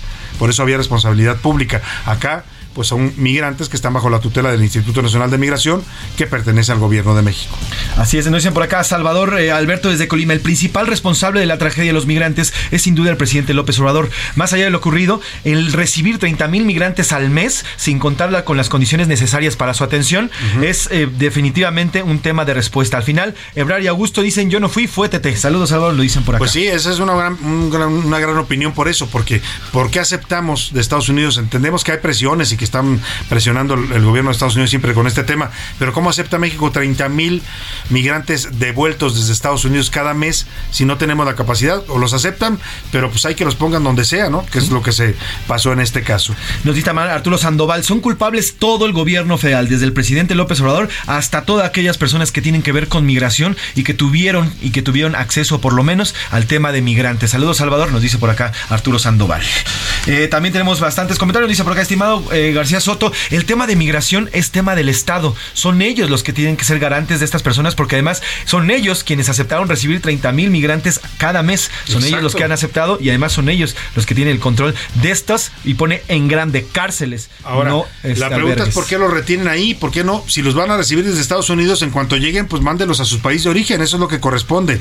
Pero los retienen aquí porque así se comprometieron con Estados Unidos. El problema es que el gobierno no tiene la capacidad para procesar ese volumen de migrantes. Bueno, lo cierto es que también este me, me parece que México dejó de ver hacia abajo para solo ver hacia la frontera norte y no puede no, ni siquiera puede resolver hacia hacia hacia el problema migratorio que tiene en la frontera sur y ni siquiera puede atender el problema interno porque nosotros también somos expulsores de migrantes. También, Entonces, también. tiene el Pero- o sea, tiene el caldo gordísimo porque no sabe, o por sea, ni picha ni cacha. Y además, nuestra política migratoria histórica, y así dice la Constitución, es que en este país cualquier migrante es bienvenido y se le garantizan sus derechos, así lo dice la Constitución. El problema es que, pues, por presiones de Estados Unidos, el gobierno de López Obrador aceptó primero estos tratos de recibir cantidades de migrantes eh, improcesables para la capacidad de nuestras instituciones y luego, pues, la persecución militar, ¿no? La Guardia Nacional persiguiendo a los migrantes, metiéndolos a estos centros de detención, controlados por un militar, en este caso un, un, un contraalmirante de la Marina. Bueno, pues ahí está también la consecuencia de esta política persecutoria de los migrantes. ¿Qué dice la comunidad tuitera, Laura? en Vámonos rapidísimo con las tres preguntas que tenemos para continuar con la información, Salvador. ¿Usted padece o conoce a alguien bipolar a propósito del Día Mundial de la Bipolaridad? El 5% sí se reconoce como bipolar, el 7% cree ser bipolar, el 44% que tiene amigos que, que tienen este padecimiento también el 44% que no conocen a nadie con este trastorno. Nuestra segunda pregunta, ¿usted quién cree que tiene la responsabilidad de estos dos funcionarios respecto a Dan Augusto López y Marcelo Ebrard que se echan la bolita sobre lo ocurrido en Ciudad Juárez? El 29% dice que es responsabilidad de Dan Augusto López, que es el secretario de Gobernación, el 4% que del titular de la Cancillería, Marcelo Ebrard, y el 68% que es de ambos, pero además también de Andrés Manuel López Obrador. Y sobre nuestra tercera y última pregunta, ¿cree que con estas detenciones de esos ocho funcionarios es suficiente para castigar la muerte de 39 personas? El 51% no. Es, la solución para ellos es correr a los altos mandos. Ujú. El 3% sí son responsables y el 46% considera que la impunidad va a continuar. Va a prevalecer en este caso, pues lamentable. Más saluditos breves. Salvador, José Luis. tenemos rapidísimo, tenemos eh, pues, eh, un testimonio donde dice, estimado Salvador, te saluda mi, tu fan Jessica Martínez. Fui, yo fui diagnosticada hace 25 años, cuando tenía 17, como maníaco depresiva. Después de un intento de suicidio, tardé 10 años en aceptar mi diagnóstico. Hace 15 empecé a tomar terapia y medicación continua. El día de hoy tengo 42, dos hijos hermosos, terminé mi carrera, tengo trabajo, soy funcional y aún con mis crisis esporádicas es posible vivir con con calidad y con funcionalidad. Sigo con mi tratamiento, Salvador. Gracias por hablar de estos temas y nos manda muchos Gracias a usted, Jessica, por el valor de compartir su experiencia y es eh, creo que un mensaje que va a ayudar a muchas personas que, escuch que la escuchan, porque efectivamente yo coincido con usted. Si las enfermedades mentales se tratan y son diagnosticadas de manera adecuada y reciben su tratamiento, pues la persona puede vivir con calidad de vida. Qué bueno que lo hizo usted y qué bueno, lo felicito por, por este testimonio y por esta vida que tiene a pesar de su discapacidad. Le agradezco mucho su testimonio. Vamos rápidamente precisamente a esto que nos preparó Iván Márquez sobre la bipolaridad. Ya le decía, afecta a 3 millones de mexicanos, 45 millones de personas tienen este padecimiento y se instituyó en una fecha como hoy, 30 de marzo, el Día Mundial, precisamente porque hoy nació Vincent Van Gogh, este famoso pintor que nunca se supo, pues decían que estaba loco, pues para que me entienda, así lo, lo catalogaron en su época, en realidad pues se le considera una persona que padeció bipolaridad. Escuchemos esto. El trastorno bipolar es una enfermedad mental que afecta a los mecanismos que regulan el estado de ánimo. Se caracteriza principalmente por saltos en extremo de emociones, es decir, un paciente puede estar deprimido un momento, pero también en extremo alegre, aunque también vive lapsos en estado de ánimo normal. Así lo explica la médica psiquiatra Lorena López. Estos pacientes, digamos que son estables en el ánimo triste o estables en el ánimo eufórico. Por ejemplo, eh, además de tener ánimo triste, se acompaña de falta de energía, se acompaña de eh, que ya no hay ganas en realizar actividades que anteriormente se realizaban con, con placer o con gusto. Hay alteraciones a nivel del sueño. ¿Pero cuál es la causa? El doctor David Nelson, director del Instituto de Psicoanálisis, nos platica ciertas debilidades de los genes de los padres de los dos por maltrato temprano en el primer año, golpes, abandono, hacen a la persona muy vulnerable al estrés crónico intenso. Durante 2019, la Organización Mundial de la Salud estimó que alrededor de 45 millones de personas en todo el mundo padecen este trastorno. Además, la clasifica como la sexta causa de discapacidad mientras que en México cerca de 1 y 3% de la población tiene dicho problema, es decir, casi 3 millones de personas. La edad media en la que suele aparecer la enfermedad por primera vez es alrededor de los 25 años. Afecta por igual a ambos sexos. Cabe señalar que no hay un remedio o tratamiento único, sino que es un trastorno personalizado. Así, el Día de la Bipolaridad, una fecha que busca generar conciencia y eliminar la estigmatización. Para la una con Salvador García Soto, Iván Márquez. Muy bien, pues ahí está este tema y este dato. Vamos a escuchar esta, eh, esta entrevista. Hoy el Heraldo de México publica una encuesta sobre el, el, proceso electoral en Coahuila. Se va a elegir gobernador y Congreso local en Coahuila el próximo 4 de junio. Y las tendencias que hoy marca el Heraldo favorecen al candidato de la alianza opositora Manolo Jiménez. En segundo lugar va el candidato de Morena, Armando Guadiana.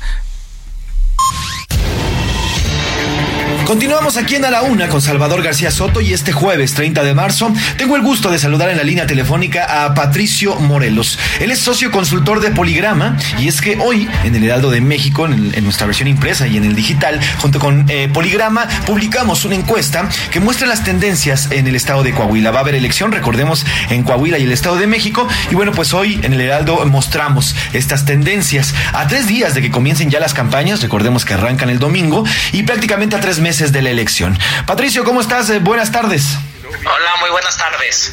Oye, cuéntanos, a ver, ¿cómo están viendo desde Poligrama eh, esta elección? ¿Cuáles son las tendencias que se están marcando? Y bueno, ¿quién está a la cabeza? ¿Qué es, qué es lo que más interesa? Ya estamos a tres días de que arranquen las campañas, un proceso electoral interesante, importante. Recordar que tanto Coahuila como el Estado de México son los últimos estados en los que nunca ha perdido el PRI, nunca ha habido alternancia. Y es precisamente el PRI, el candidato del PRI, Manolo Jiménez, quien se encuentra hoy a la cabeza. Arrancará este proceso electoral en el primer lugar con el 40.1% de, de las preferencias, hay que mencionar, de la alianza eh, PRI-PAN-PRD. En la segunda posición se encuentra el candidato de Morena, Armando Guadiana, con el 31.6%, es decir, casi nueve puntos por debajo de Manolo Jiménez. Hay que mencionar aquí que a diferencia de en otros procesos electorales, las fuerzas obradoristas van separadas. Habrá un candidato de Morena, habrá un candidato del PP y habrá un candidato candidato del Partido Verde. En la tercera posición, precisamente, está Ricardo Mejía con el 15.8% y en la cuarta posición Lenin Pérez de una alianza entre el Partido Verde y un partido local, UDC, con el 3.6%. De indecisos al día de hoy tenemos un 8.9%. Esos son los números de arranque en Coahuila. Ahora, Patricio, entonces bien lo decías, eh, se está fraccionando el voto de Morena con tus aliados. ¿Esto, está, esto eh, empujaría a que Manolo Jiménez está llevando la cabeza o es simplemente que Manolo ya tiene ya esta tendencia desde antes de que se definiera, eh, por lo menos que se dividieran así los, los morenistas. El prismo coahuilense, a diferencia del prismo a nivel nacional, ha mostrado una fortaleza. Desde 2018, ya con Andrés Manuel en la boleta y en el gobierno, ha mostrado y ha sido capaz de ganarle elecciones a Morena.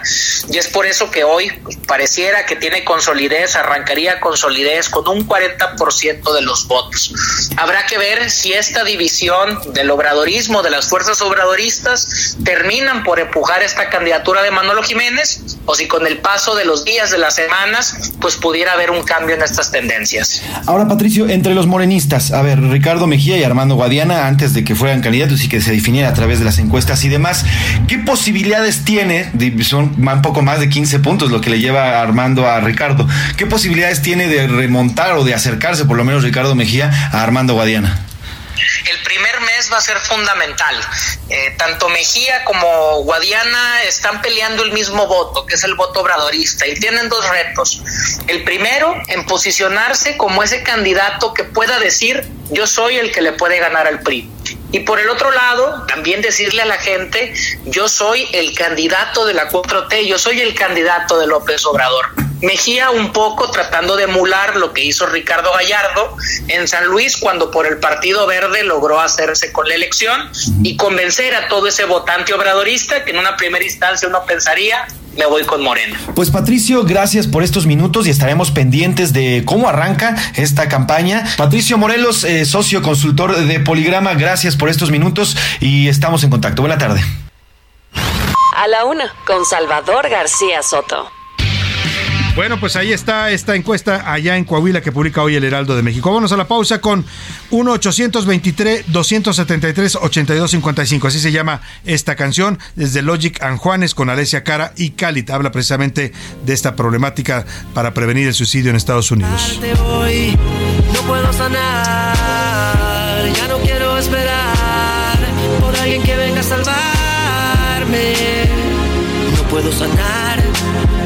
déjame explicar. All this other shit I'm talking about, they think they know it. I've been praying for somebody to save me, no one's heroic. In my life don't even matter, I know it, I know it, I know I'm hurting deep down, but can't show it. I never had a place to call my own. I never had a... En un momento regresamos.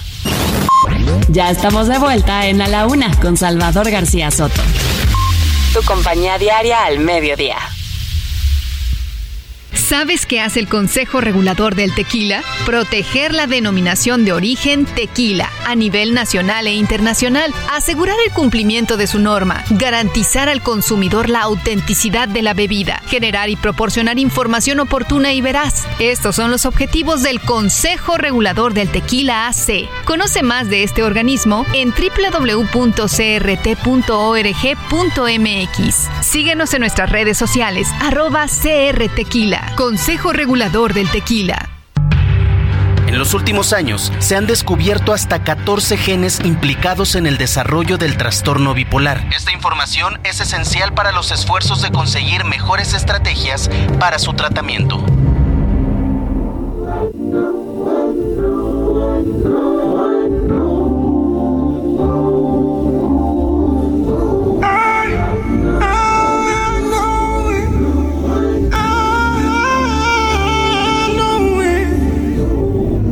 Most beautiful thoughts are always beside the darkest.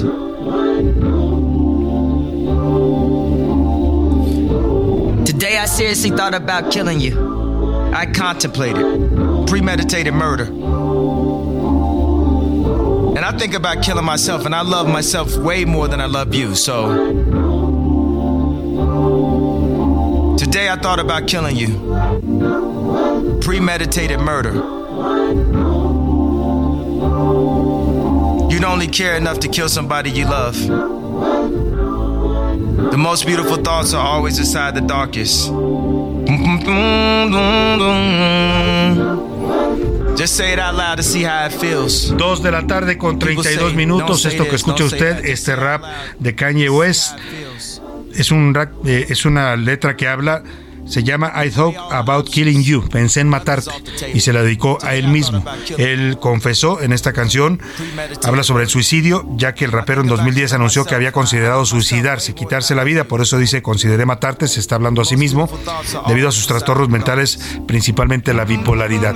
Es uno de los grandes riesgos que sufren las personas bipolares, que en sus momentos de depresión intensa pueden llegar incluso al suicidio si no son atendidos adecuadamente. Escuchemos un poco más de este rapero estadounidense Kanye West y esta confesión pública que hace de los padecimientos que él también lleva consigo. Yeah, yeah, yeah, Caesar, nigga, we obey. We was all born to die, nigga, DOA.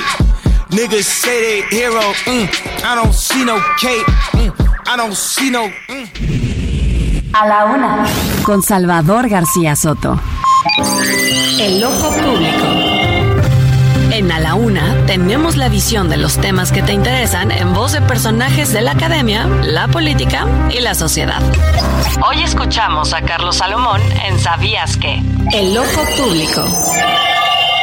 Salvador. ¿Sabías que el ser humano es migrante por naturaleza? La humanidad ha migrado desde su origen. Pero desde hace unos años la migración en unos países ahora es por hambre, ya que en sus países no hay trabajo. Todavía hace unos años, la migración a Estados Unidos era un fenómeno mexicano. Luego se volvió de toda América Latina. Las caravanas cruzando el río Bravo desde el Suchiate, desde la misma Venezuela y Haití. México, de hecho, vive de las remesas que envían nuestros paisanos y que hoy son la principal fuente de divisas. Los 60 mil millones de dólares al año es más de lo que genera el petróleo y el turismo de nuestro país. La situación en Estados Unidos ha cambiado y en estos tiempos no tienen la suficiente mano de obra y por eso Biden ha otorgado visas temporales de trabajo a venezolanos y haitianos, entre otros. Visas que permiten entrar legalmente a la gente y que han despersurizado un poco las caravanas de migrantes que cruzan el territorio mexicano. Las visas son importantes, pero ¿sabías que la solución de fondo no son las visas, sino la creación de fábricas, de empleos fijos en esos países que permitan a la gente vivir dignamente y no migrar por hambre? Salvador, ojalá la política económica en el futuro gire en torno a la creación de empleo, ya que cualquier medida provisional, Salvador, será, ¿sabes qué? Solamente un paso. A la una, con Salvador García Soto.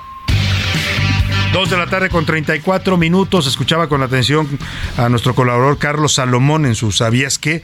Que habla precisamente de la migración y muy cierto lo que dice. Todos somos migrantes, ¿eh? todos vamos de un lado para otro. El ser humano por naturaleza es migrante. Lamentablemente este fenómeno se ha agudizado por la pobreza en la que viven algunos países, por la violencia, por situaciones políticas que a veces obligan a la gente, por la guerra, por ejemplo, que obliga a la gente a migrar de sus países. Y lo que dice Carlos Salomón es cierto. Mientras no haya un equilibrio en el mundo entre los países pobres, los países ricos, mientras no haya democracias más sólidas que combatan la violencia, que no violenten los derechos humanos de sus habitantes, pues la migración seguirá. Hay que ir al tema de fondo si se quiere resolver el tema de la migración. Oiga, y hablando de otros temas, se dio a conocer hoy en la conferencia de la jefa de gobierno Claudia Sheinbaum este mediodía que van a interponer una denuncia penal en contra del Sonora Grill Group, este grupo de restaurantes Sonora Grill y Sonora Prime. Hace algunas semanas se desató un escándalo porque usuarios de redes sociales acusaron a estos restaurantes de Sonora Grill de incurrir en prácticas discriminatorias. Las denuncias decían que cuando una persona llega a solicitar una mesa en este restaurante, dependiendo de su color de piel, si usted es más morenito lo mandan a un área hasta el fondo del restaurante. Si usted es más blanco, lo dejan en las mesas de la entrada o en las terrazas. O sea, quieren que se vea un restaurante con gente más blanca. Eso es lo que denunciaron los usuarios de redes sociales. Laura, esto desató todo un escándalo. Primero en redes, después intervino el Consejo para Prevenir la, la, y eliminar la, discriminación, el COPRET, ¿no? Y les emite una recomendación al Sonora Grill, les recomienda cursos y Sonora Grill dice que hizo los cursos y entrega el reporte. Pero ¿qué pasó en ese tema, Laura? Pues resulta que de los empleados evaluados, de los 52 empleados a los que supuestamente se capacitó, 27 de ellos ni siquiera aprobaron la prueba, es más, ni terminaron el curso y entregaron constancia como si lo hubieran aprobado. Y además, cinco de esos, este, eh, en registro de ese personal, ni siquiera estaba registrado como, como empleado del Sonora Grill. Entonces, y eran chanchullos y Exactamente, como, como, como, pues ya sabes, corrupción como para, para cumplidora, para que no me esté molestando el COPRED, ahí tienes tu curso. Y entonces falsifican firmas de haber eh, eh, cumplido con este requisito del COPRED, ¿no? Para que sensibilizar a su personal, para que evitar estas prácticas discriminatorias. Y entonces lo que dice COPRED es a través de, de, su titular, es decir, nos quisieron ver la cara. Ni siquiera le Geraldina, González, González, que ahorita la vamos a escuchar, dice, nos quisieron ver la cara porque no tienen ni la más mínima intención de eliminar estas prácticas contra los clientes. Escuchemos cómo lo anunció hoy la titular del COPRED en la Ciudad de México, Geraldina González, que pues van a denunciar penalmente. Sí, el gobierno de la Ciudad de México, la jefa de gobierno dijo, estamos viendo la forma de denunciar por la vía penal estas falsificaciones de documentos. O sea, si no entienden por las buenas, van a entender por las malas. Escuche usted. Ahora, si me permite, voy a leer la resolución. Eh, me parece que es importante darle lectura, pues se trata de una opinión jurídica, es decir, una opinión con un peso legal que pone fin a un procedimiento administrativo de discriminación que se siguió ante el Consejo para Prevenir y Eliminar la Discriminación de la Ciudad de México. Así es que el día de hoy anunciamos la opinión jurídica del expediente de queja de Sonora Grill, en el que el COPRED concluye que existen prácticas generalizadas de segregación y discriminación racista por parte de Sonora Grill Group. El día primero de agosto se publicó en la red social de Twitter una denuncia sobre presunta discriminación en el restaurante Sonora Prime de Mazarik. La cuenta que socializó la denuncia es una que recoge denuncias y testimonios en el ámbito de la industria restaurantera y los publica de manera anónima. El tuit en cuestión mencionaba que en ese restaurante se segregaba a la gente por su apariencia o tonalidad de piel, sentándoles en zonas distintas con fines de dar una imagen. Bueno, ahí está lo que explica la directora del COPRET. Ahora, a partir de esto que denuncia Geraldine, Geraldina González, es que la jefa de gobierno, Claudia Sheinbaum, dice que van a buscar una posibilidad de denuncia penal en contra de este grupo restaurantero, que, ojo, eh, es de los más grandes en México. Ahora le voy a decir cuántos restaurantes tiene ya el Sonora Grill en toda la República. Es de las cadenas más grandes en este momento y pues incurren en este tipo de prácticas. Así lo dijo la jefa de gobierno Claudia Sheinbaum. No, no tenemos, no tenemos el audio de Claudia Sheinbaum. Bueno, lo dijo en la conferencia de prensa que iban a buscar, como ya decía Laura, eh, la vía penal para pues castigar o sancionar a estas prácticas discriminatorias. Sí, porque el COPRED lo único que hace pues es conciliar, pero a COPRED presenta estas pruebas a la jefa de gobierno y la jefa de gobierno entonces ahora sí procede, digo, claro, también le hacen un llamado a la alcaldía Miguel Hidalgo para, que, sancione. al establecimiento por incumplir eh, con estas normas. Es que el COPRED lo que hace es actuar de buena fe, el COPRED va y le dice al lugar, oiga, oye, tienes estas prácticas, tenemos denuncias de, usuarios que vinieron aquí contigo y los trataste mal o los discriminaste por su color de piel. Entonces necesitamos que hagas un curso, que sensibilices a, tu, a, tus empleados, a tu personal para que no incurran este tipo de prácticas. Se les da un curso de derechos humanos, pues, y de, evitar prácticas discriminativas. Pero la empresa... Prácticamente se las brincaron. Se la brinca, ¿no? O sea, se fue por... Hizo, hizo Hicieron pues, como que sí, las presentaron cuando ni siquiera concluyeron los cursos. firmas y documentos. Bueno, pues ahí está el tema. Y mire qué paradoja, ¿eh? qué ironía eh, que este restaurante Sonora, Sonora Grill eh, incurra en este tipo de prácticas en un país donde pues somos un país de, mestizos, ¿no? O sea, aquí no hay pureza racial en este país. Cualquiera que diga es que yo soy blanco, ¿sabes qué? No te inventes. O sea, todos somos mestizos. Porque venimos de, una mezcla de razas, de la raza indígena y de la raza eh, europea, ¿no? Y ya vemos gente de todos los tonos de piel, así como hay güeros, blancos, hay gente morena, hay gente más morena, hay gente de tono medio claro, y todos tenemos el mismo derecho en México. No, no sé, la ley así lo dice. Y le dice la, ironía porque el fundador de esta cadena de restaurantes que hoy es enorme, Sonora Grill, se llama Ricardo Añorbe, es un oaxaqueño, salió de la ciudad de Oaxaca, no es precisamente blanco, es de un tono de piel mm, no moreno oscuro, pero sí moreno y él eh, empezó su negocio allá, en, empezó a vender carne asada en Oaxaca, y llamó mucho la atención porque en Oaxaca pues todos son tlayudas y comida oaxaqueña, y cuando empezó a vender en la calle, en un puesto callejero, carne asada, le empezó a ir muy bien, puso un local, y de ahí nace, él se viene a la Ciudad de México y funda esta cadena, hoy supongo que ya son franquicias, pues son ya eh, una, una cadena enorme, pero qué paradoja, ¿no? Si el lugar fue fundado por un oaxaqueño, una persona de color de piel morena, ¿por qué entonces este restaurante quiere nada más a gente güerita?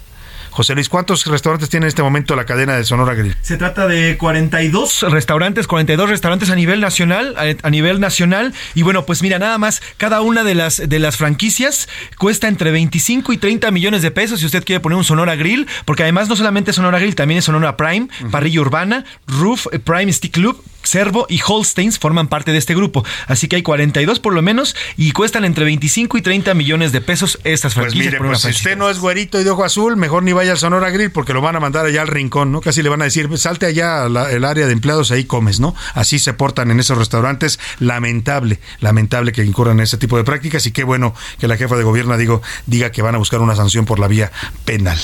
Ahí dejamos el tema y nos vamos a esto que ayer le comentamos, esta historia donde el regidor sexto del municipio de Veracruz, es el regidor por el partido Morena, Sebastián Cano González, ya lleva por lo menos 16 denuncias por agresiones sexuales y violencia.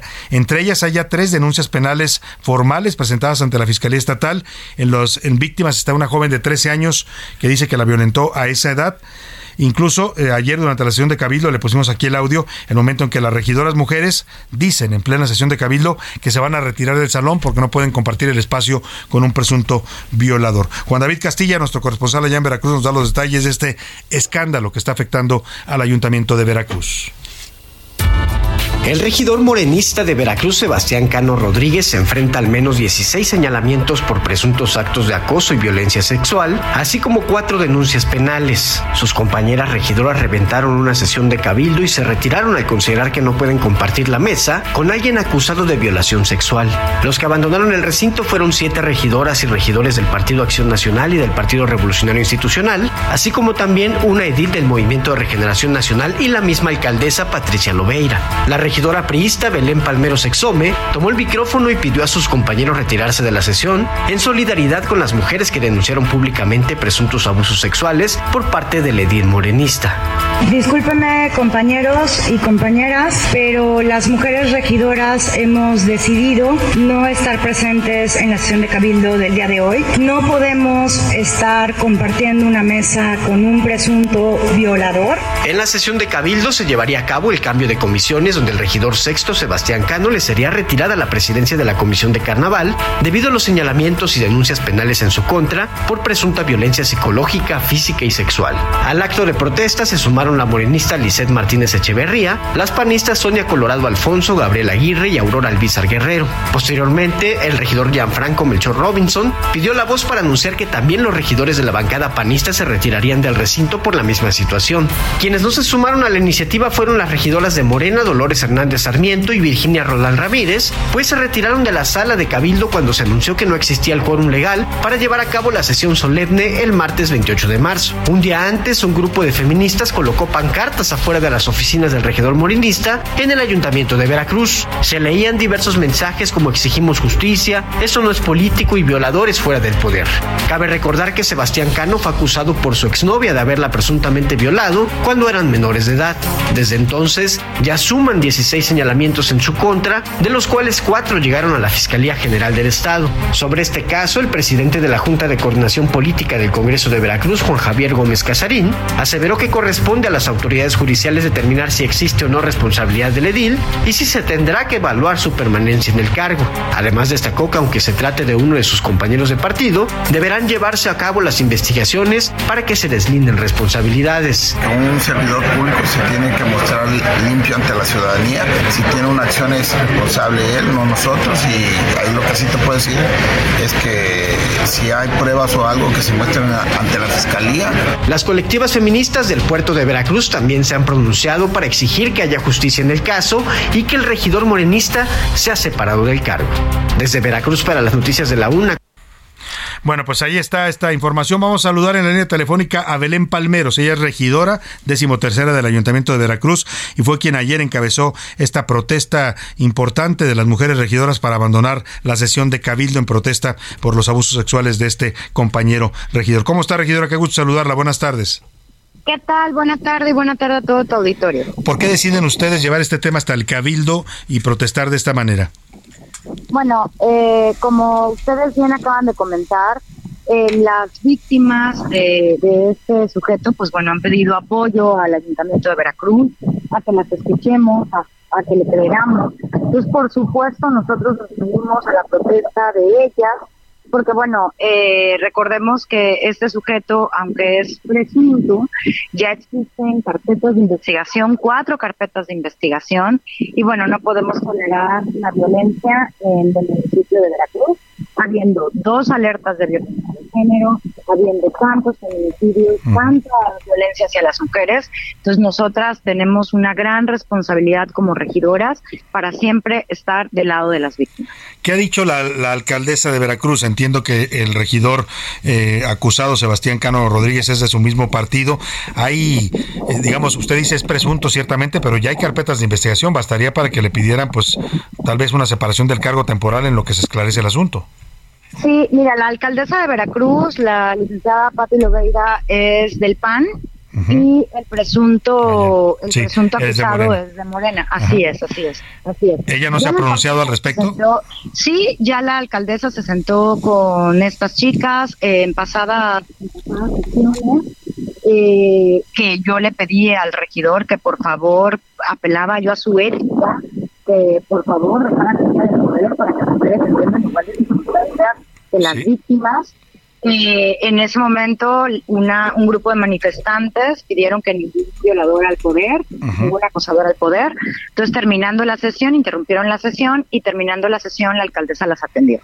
La ah. alcaldesa hizo un compromiso con ellas, lo que está dentro de nuestra parte del ayuntamiento, que es el acompañamiento a través del Instituto Municipal de las Mujeres y tomar acciones en lo que está en sus atribuciones con respecto de las comisiones que el, que el señor lleva, que en una de ellas lleva la Comisión de Niñez y Familia. Uf, qué delicado, siendo, siendo acusado de violación y de acoso sexual, pues es delicado que encabece esa comisión. Eh, eh, escuchaba yo que entre las víctimas precisamente hay una menor de edad, una persona que denuncia que fue violentada a los 13 años de edad.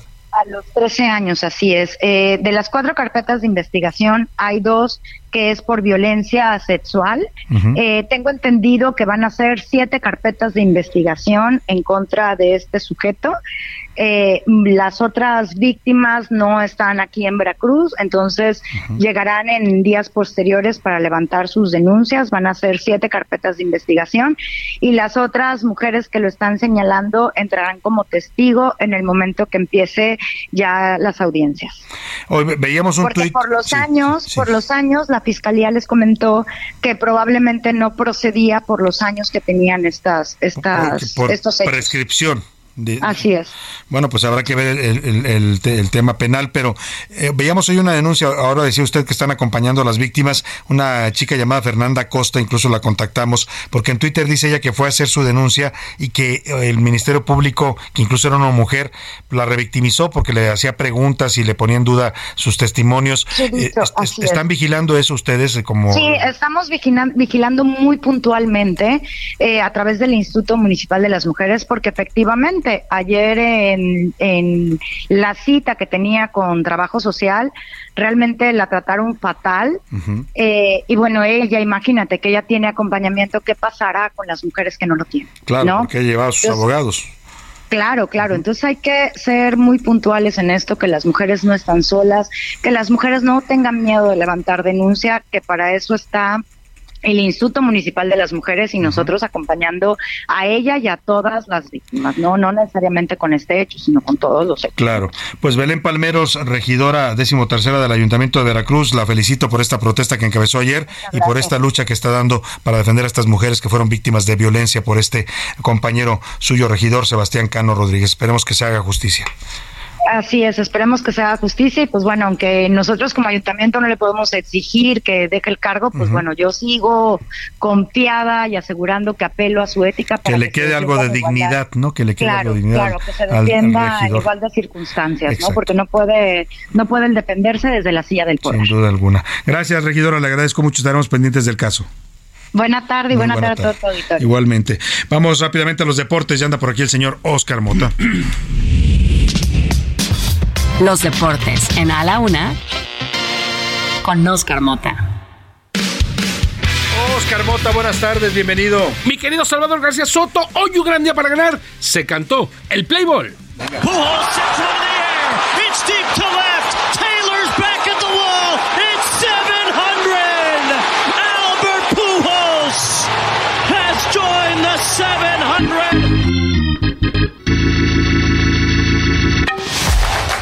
Chocolates, palos de vuelta entera, el ampallito, la lomita de las responsabilidades. La temporada 2023 de las grandes ligas inició con el tradicional Opening Day y los caballos mexicanos están listos para trotar en el diamante.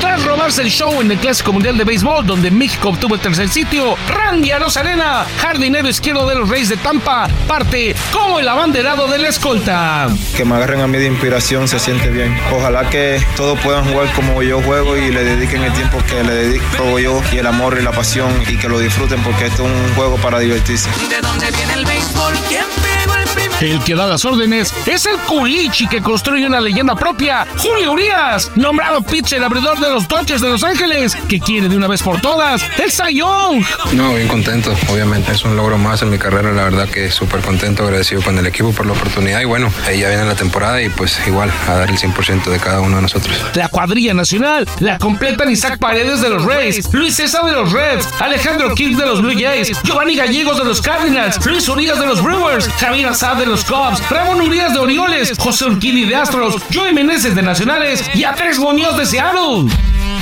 Mención honorífica para el mechón Sergio Romo, que hace unos días se retiró del béisbol con tres títulos de serie mundial y una convocatoria de juego de estrellas en 15 campañas de grandes ligas.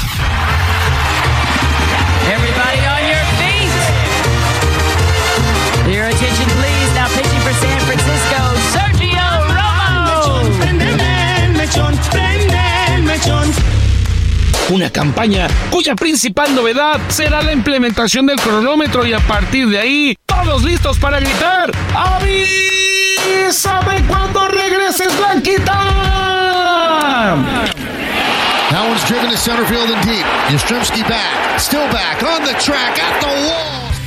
En la producción de Rubén Cruz, querido Salvador, rápidamente inició entonces el béisbol. Los Yankees vencieron cinco carreras a uno al equipo de San Francisco y Ramón Urias, que mencionábamos en la, nota, ya pegó el primer jonrón para los mexicanos. Oye, y tanto Ramón Urias como ya Andy, eh, Randy Arosarena y Julio Urias, Amena, pues van a regresar mucho más cotizados a, de entrada, este, a, estas ligas. Completamente de acuerdo. De entrada, pues bueno, Randy Arosarena ya, ya cobrando más billetes verdes por lo que hizo obviamente en el Mundial. En el Mundial, sin duda alguna. Gracias, Oscar. Hoy un gran día para ganar. Vamos rápidamente con José José Luis Sánchez porque ya se dio a conocer el padecimiento del Papa, la enfermedad por la cual fue internado ayer José Luis. Sí, se trata de una bronquitis infecciosa, Salvador, en la que le fue detectada. Ayer les informábamos que en una revisión, bueno, pues está internado en la clínica Gameli en Roma. Se espera que en los próximos días sea dado de alta, pero por lo pronto está internado por este tema. Eh, tiene dificultades para caminar y para respirar. Esperemos que todo esté bien con la salud del Papa. Ganadores rápidamente. Rápidamente, todos los ganadores: Francisco Zacarías, Juan Pedro Ramos y Marta Huerta. Felicidades, se van a ver a Se van a ver al Pumas Juvenil el próximo sábado. Que pase una excelente tarde. Provecho a nombre de todo este equipo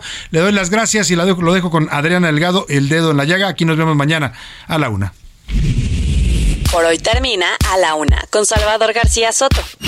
El espacio que te escucha, acompaña e informa. A la una con Salvador García Soto.